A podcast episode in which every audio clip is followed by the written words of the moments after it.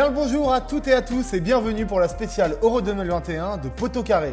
Ça y est, c'est enfin le début de l'Euro et c'est donc aussi le début de la quotidienne de Poteau Carré. Pendant un mois, vous pourrez retrouver moi-même, Antoine du coup, mais aussi Valentin Aznar, Florian Liska, Jules Quitté et Alexandre Bagnaia pour vous accompagner pendant ce mois de compétition. Le programme, un petit débrief des matchs de la veille, des pronos de ceux de la journée, mais aussi des chroniques made in Poteau Carré, on vous a pas oublié, pour aller plus loin dans l'analyse des matchs et des à côté, et un invité récurrent, Jean-Baptiste Guégan, qui abordera ses nations sur le côté géopolitique. Tout ça, c'est pendant un mois et ça commence aujourd'hui.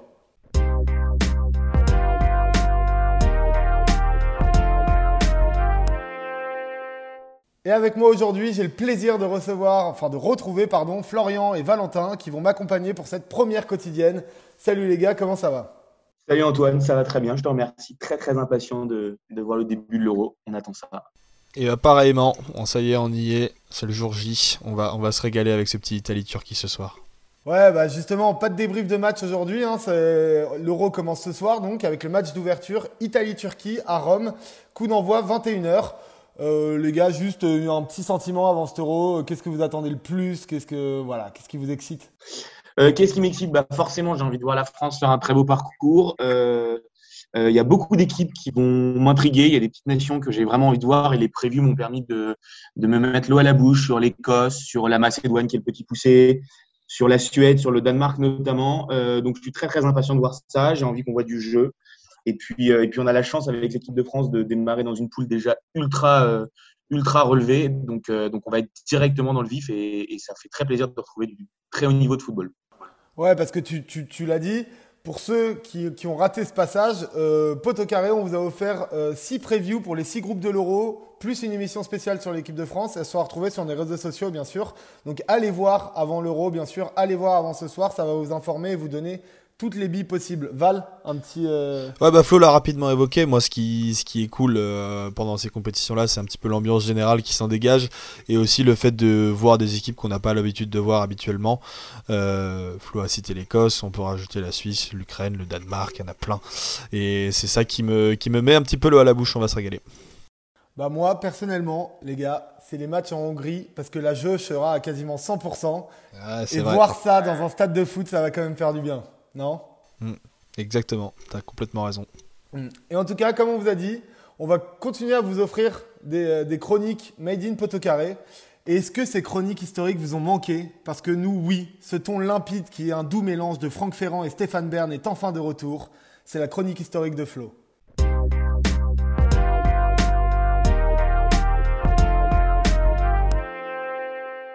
Florian, tu voulais nous parler du coup de la création de l'euro. Quand est-ce que cette compétition est née? Effectivement, là, pour ce début de l'Euro, euh, de l'Euro 2020 en 2021, je voulais vous parler de la création de cette compétition. Euh, donc, en fait, il faut savoir que c'est une compétition qui prend, qui prend un peu forme dans l'idée, dans, dans la tête d'Henri Delaunay, qui est alors euh, cofondateur et secrétaire général de la Fédération française de football. Et il parle pour la première fois d'organiser une compétition continentale européenne dès 1927. Le, seul problème pour lui, c'est qu'à ce moment-là, la FIFA vient d'être créée et elle est complètement focalisée sur la création et le développement de sa Coupe du Monde qui va voir le jour en, 1930, comme on le sait tous. Et, finalement, c'est au sortir de la Seconde Guerre mondiale que les sélections, qui peuvent uniquement se concentrer sur la qualification à la Coupe du Monde et des matchs amicaux, vont se remettre sur le devant de la table l'idée de faire une compétition européenne pour les équipes et pour les nations européennes. Et d'ailleurs, on voit après euh, cette Seconde Guerre mondiale que c'est aussi l'occasion de créer une fraternité entre pays européens et de permettre euh, notamment la création de l'UFA en 1954 qui va accueillir 30 pays et qui va vraiment véritablement permettre à Henri Delaunay de remettre le projet d'euro sur le dessus de la table. Et donc en 1954, on a la création de l'UFA, on, arrive aussi à la création de la Coupe des clubs champions dont on a déjà parlé. Et malgré tout, les puissantes fédérations d'Europe de l'Est euh, se montrent dans un premier temps assez réticentes à l'idée de, la création de l'euro, notamment parce qu'elles n'ont pas envie de défier les pays de l'Est et de traverser le rideau de fer. Euh, de son côté, la FIFA, elle, un petit peu comme la Coupe des clubs champions, elle n'est pas non plus très, très à même à pousser cette nouvelle compétition européenne, puisqu'elle avait absolument gardé la main mise sur l'ensemble des compétitions. Et cependant, en, 50, entre 54 et 56, pourtant, les discussions vont grandement avancer. Mais qu'est-ce qui fait que le projet avance, justement?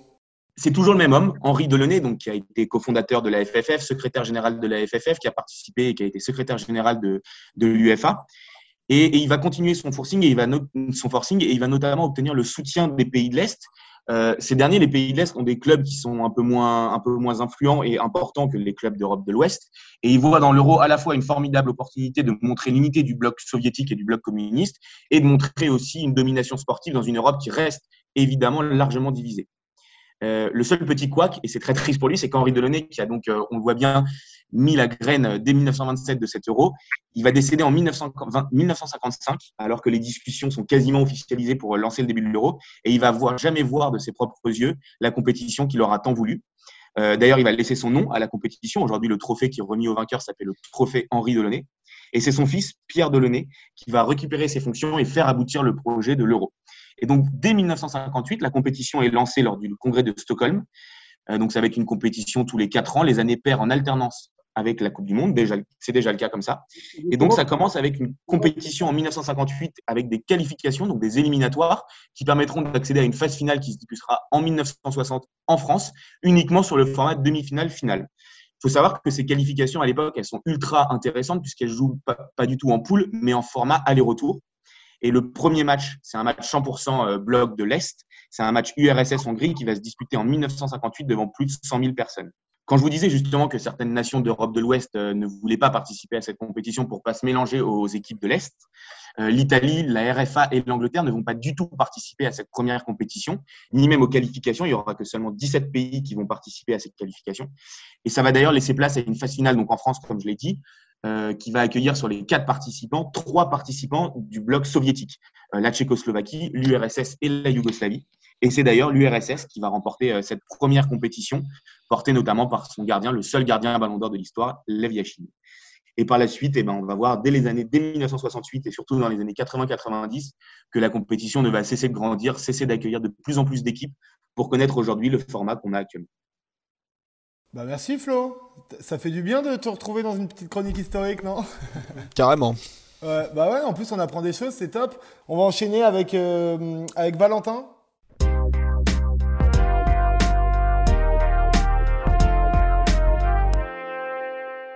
Et on enchaîne du coup avec euh, une nouvelle chronique qui, pourra devenir euh, récurrente pendant cette quotidienne. On va un peu analyser le foot sous le point de vue d'un footix ou comment répondre au footix. Et justement, Valentin Aznar voulez nous en faire la première démonstration. Exactement, Antoine. Bon, vous savez tous qu'on est à l'orée d'une grande compétition internationale de football, euh, qui est toujours un moment de régal pour les amateurs de football comme nous, parce qu'on sait qu'on va avoir euh, un certain nombre de matchs à regarder, qu'on va découvrir des joueurs qu'on connaissait pas forcément, qu'on va revoir des équipes qu'on n'a pas l'habitude de voir.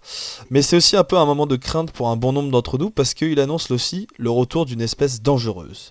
Alors là, c'est le moment où je prends un petit peu ma voix de reporter M6 envoyé spécial ou de Marine Le Pen, en disant qui sont ces hommes et ces femmes qui débarquent subitement dans notre vie de suiveur de foot quotidien, comment comprendre leur comportement déviant. Bon bref, je vais m'arrêter parce que un c'est très mal fait et puis euh, et puis parce que vous avez aussi tous compris là où je veux en venir. Évidemment, je parle de nos amis les footix. Bah Val, tu nous parles justement des footix, mais est-ce que tu peux nous expliquer au moins d'où vient ce terme Parce qu'au final, ça fait longtemps qu'on l'utilise, mais il faut remonter à la Coupe du Monde 98 et à la mascotte de la compétition. Après un sondage national qui avait été réalisé par la Fédération française de foot, le nom qui avait été retenu pour cette mascotte, c'était Footix. Et c'est à partir de ce moment-là que cette expression s'est développée. À l'époque, étaient catégorisés comme footix tous les gens qui s'étaient subitement pris de passion pour l'équipe de France de foot le temps de la Coupe du Monde. Le meilleur exemple pour ça, ça avait été évidemment notre ancien président de la République, Jacques Chirac, qui avait évidemment profité de l'événement pour faire en quelque sorte de la récupération politique. Et vous connaissez évidemment tous cette vidéo très connue pendant laquelle le speaker du stade annonce les joueurs de la composition française, et Chirac évidemment fait semblant de mimer de connaître les noms alors qu'en fait il ne connaît personne, qu'il n'a aucun intérêt pour le football, et donc il fait juste que ouvrir la bouche en pensant que ça passera. C'est assez marrant à voir, je vous le conseille. Tous les moments avec Chirac et le foot sont, sont, à voir, hein. c'est quand même assez mythique. Hein. Et, évidemment, bien sûr. Et donc aujourd'hui, ce terme qui était utilisé à l'époque pour définir une simple catégorie de la population, eh ben, il s'est énormément démocratisé et même auprès des suiveurs de football. Aujourd'hui, le footix, c'est un peu tout le monde. C'est évidemment celui qui ne suit pas les grandes, qui ne suit que les grandes compétitions, mais c'est aussi ta mère qui te demande pourquoi Griezmann joue pas avec l'Espagne alors qu'il joue à Barcelone. C'est aussi le mauvais supporter qui va au stade qui ne va pas au stade, mais c'est aussi le supporter qui va au stade mais qui regarde son téléphone. Bref, aujourd'hui, tout le monde peut être considéré un peu comme un footix à tel point que même les, joueurs, les gens qui ont une large connaissance du monde du foot peuvent être considérés comme tels sous prétexte que, que leur façon de voir les choses est différente. Ouais, ça nous est déjà tous arrivé de s'insulter de footix entre nous, mais du coup, on est tous le footix de quelqu'un. Et, comme je le disais dans mon introduction, le footix est aujourd'hui considéré comme une espèce dangereuse. C'est pourquoi ce mois-ci, nous avec Poto Carré et pendant toute la compétition, on a décidé de prendre un petit peu le contre-pied de ce dénigrement permanent. Modestement, l'idée sera évidemment pas de, s'ériger en, tant que grand pape du football qui saura vous donner la bonne parole, mais plutôt de vous apporter des petites bases, des petits tips qui vous permettront d'éviter d'être catégorisé comme footix. L'idée elle est simple, plusieurs fois par semaine, on vous proposera une petite chronique de ce type avec des petits tips pour, des petits tips pour éviter d'entrer dans la footixerie. Et ça commence quand? Bah écoute, euh, Antoine, l'Euro commence aujourd'hui, donc je te propose qu'on fasse un premier petit tips à l'occasion de ce Italie-Turquie. Allez, c'est parti. Alors, qu'est-ce que tu veux nous recommander aujourd'hui pour tous les footix qui nous écoutent? Et il y en a beaucoup. Hein. Et il y en a beaucoup, évidemment. Écoute, comme je l'ai mentionné tout à l'heure, le footix est, est, souvent catégorisé comme un mauvais supporter, notamment parce qu'il ne vit pas le match avec la même émotion que le soi-disant vrai supporter. Alors, comment aller au-delà de ce préjugé un petit peu vaseux? L'idée, elle est simple. Pour moi, il faut arrêter de penser que le supporter est forcément un choix.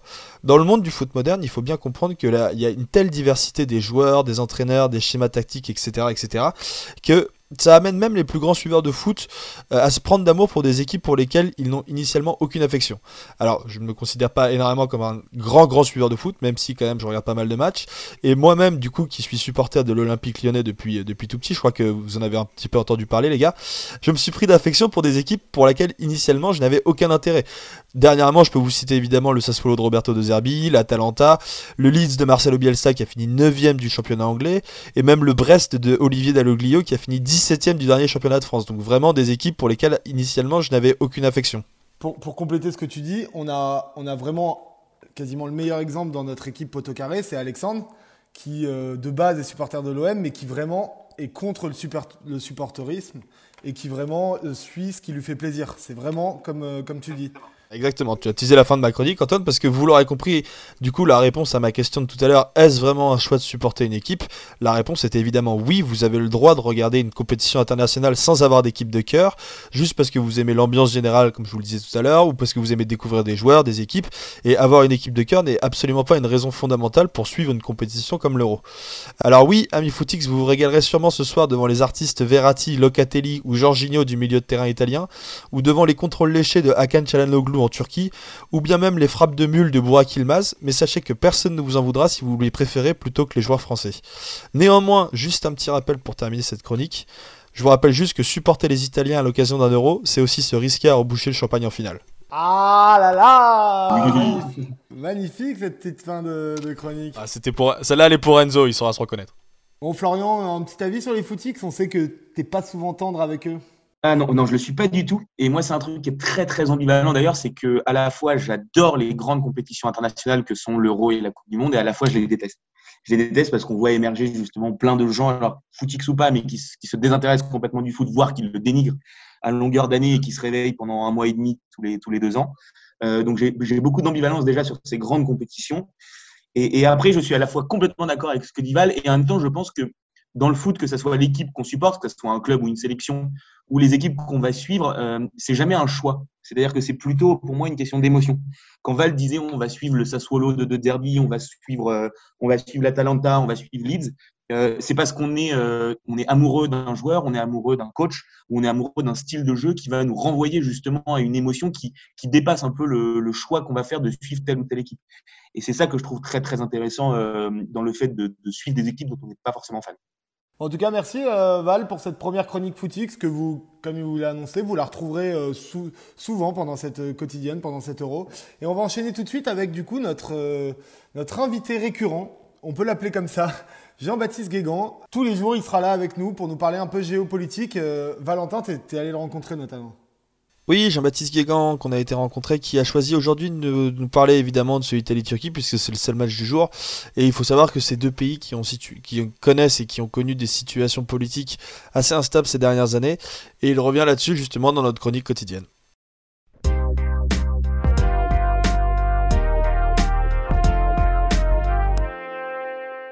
Salut Jean-Baptiste, c'est très plaisir de te retrouver pour cette première de la quotidienne de Poto Carré. On commence direct du coup avec notre premier match, euh, Italie-Turquie. Ce Italie-Turquie n'est-il pas avant tout un derby du populisme? Alors, l'Italie-Turquie, euh, finalement, qui euh, va se dérouler le 11 juin, c'est aussi un derby des populismes. Alors, populisme, d'Erdogan, hein, avec une pincée d'autoritarisme. C'est-à-dire que c'est une Turquie qui va être menée de main de fer par par celui qui rêve d'effacer Mustafa Kemal Atatürk des tablettes. C'est-à-dire que cette Turquie, elle est en mission. Euh, D'abord, c'est effectivement un pays extra-européen qui va avoir envie de montrer à l'Europe entière qu'il existe. On a pu, euh, on a encore en tête les souvenirs finalement du France-Turquie hein, avec ses fameux saluts euh, militaires. On est dans un contexte aussi où les relations sont tendues avec l'Union européenne, donc ces matchs vont forcément dépasser le cadre. Et puis, ce qui est drôle, c'est que le premier match des Turcs, il va se dérouler face aux Italiens. Alors, les Italiens, il y a encore de ça quelques mois, euh, étaient confrontés euh, au populisme euh, de droite le plus radical qu'on ait pu voir mm. avec Salvini. cette squadra Azura, elle avait justement échoué à participer au dernier mondial, donc elle est en reconstruction. Et aujourd'hui, on a une équipe italienne qui apparaît moins diverse qu'elle ne l'était lors des différentes euh, compétitions. Euh, c'est une Italie aussi euh, qui va être très performante. Et donc finalement, on serait face à une sorte des derby des populismes, un populisme du présent signé Erdogan et un, populisme finalement passé en Italie. reste à voir ce que ça va donner en termes de foot. Ça va donner, à mon avis, une belle rencontre. Et cette belle rencontre, elle va forcément être accompagné d'arrière-pensées politiques. Euh, J'attends de voir avec impatience les déclarations d'Erdogan et de voir surtout comment les euh, politiciens italiens vont s'y positionner par rapport à ce match. Il faut juste préciser du coup la, situation politique en Italie. C'est Mario Draghi qui est redevenu chef du gouvernement. Euh, il a un large soutien populaire, notamment parce qu'il s'est allié au mouvement 5 étoiles et euh, à la Ligue de Matteo Salvini. Donc il y a quand même encore. Euh, enfin, les populistes ont encore. Alors, si pour beaucoup, vu de France, le spectre du populisme salvinien est passé, on se rend compte qu'il a encore une capacité de nuisance. Draghi a rassuré tout le monde après une période de très grande instabilité en Italie. Maintenant, le mouvement 5 étoiles est encore présent. Euh, la Ligue du Nord est encore un acteur qui compte. Et aujourd'hui, euh, l'Italie n'a pas pensé ses plaies, bien au contraire. C'est juste que le visage du pouvoir a changé. Et derrière, euh, elle connaît les mêmes tourments. c'est peut-être aussi cette squadra Azzurra qui va lui permettre de retrouver un petit peu de sérénité, en tout cas de baume au cœur. là, on espère que avec euh, Mancini et Verratti, euh, on aura une Italie qui sera à la hauteur de ce que l'Italie a toujours apporté au foot et qu'elle ne sera pas non plus polluée par euh, finalement ces relents populistes. on aurait aimé par exemple plus de diversité dans cette sélection italienne. Mm. Et sur la Turquie, du coup, est-ce que Erdogan va se servir de, de, cette manifestation sportive à travers son équipe pour essayer de redorer un peu son image auprès de l'Union européenne ou l'idée, ça va être d'imposer un petit peu son idéologie? Alors, la, la sélection euh, turque, euh, celle finalement qui euh, porte le, le, drapeau national sur la poitrine, elle est la personnification de la Turquie et elle incarne justement cette Turquie à la tête de laquelle se trouve Erdogan. Donc forcément, lui va s'en servir. Mmh. si la victoire, il sera le premier à s'afficher et à la revendiquer. Hum, sous-entendu, c'est aussi grâce à moi, voire c'est grâce à moi que l'équipe gagne. Euh, de l'autre côté, on a vu les Turcs, euh, finalement, et la communauté turque s'enflammer en France après la, victoire de Lille et de ces euh, trois Turcs portés par, par Burak Yilmaz. ce qui va être intéressant là-dedans, c'est de voir comment Taï Recep Erdogan va euh, storyteller finalement euh, le parcours de l'équipe turque. C'est-à-dire qu'il a toujours été très proche des footballeurs, qu'ils soient turcs ou qu'ils soient issus de la diaspora. Hein. je pense à Ozil, etc. Mm. On peut imaginer que derrière, d'abord, il va probablement se montrer aux côtés de la sélection. Il va forcément y avoir aussi du côté du sélectionneur et des joueurs des échos euh, justement à Erdogan et on sait sa capacité à utiliser les réseaux sociaux, à utiliser les événements sportifs pour mettre en avant sa politique et ses réussites. Et puis il va surtout euh, continuer à accentuer euh, sa politique turque, c'est-à-dire à faire valoir le patriotisme jusqu'au nationalisme par le sport. Et ça, on peut être quasi assuré qu'il n'en fera pas l'économie. Il a quand même déjà subi une, enfin, une petite défaite euh, quand on regarde la, la liste, euh, puisqu'on sait que Erdogan est le, le propriétaire euh, implicite du club de Başakşehir. Ouais. Mhm. et pourtant, dans cette sélection turque, il n'y a que un ou deux joueurs de Başakşehir et je crois que c'est le deuxième ou le troisième gardien. Donc c'est aussi un aveu de faiblesse déjà par rapport à la sélection. Alors, le club de Basaksehir, qui est vraiment le fleuron hein, de l'AKP, hein, dans ce nouveau quartier finalement d'Istanbul, c'est le club d'Erdogan. Hein. Il suffit mm. de voir ceux qui dirigent le club. Bon, la fédération turque aussi est sous influence. Euh, et pendant longtemps, la sélection euh, a été euh, également investie. Maintenant, la sélection, elle représente le pays dans son ensemble et elle doit être performante sportivement. Là où Basaksehir a pu être, comment dire, encouragé et notamment porté par ses joueurs internationaux, la sélection, c'est uniquement des Turcs et on prend les meilleurs points. Mm. il n'est pas forcément question de positionnement politique, en tout cas, c'est pas le cas là. Et cette sélection, euh, elle est aussi globalement favorable à Tayyip Erdogan. Hein. Il n'y en a aucun qui soit euh, objectivement opposé à lui, sinon il n'aurait pas été dans le cadre de la sélection, ça aurait généré trop de polémiques. Mm. Euh, si on prend Yilmaz, Chalanoglu ou, ou Celic, c'est pas finalement leur club qui compte. C'est le fait que quand on porte le maillot de la sélection, on est turc, on représente la Turquie, et puis on honore aussi le président et l'armée. Donc derrière, il y aura cet élan et Erdogan saura très bien en jouer, quand bien même son club serait sous-représenté. Il euh, faut faire confiance aussi au sélectionneur. Hein. Le sélectionneur, il sera capable euh, d'aplanir ce type de choses et euh, il n'y a pas de raison que la Turquie ne performe pas.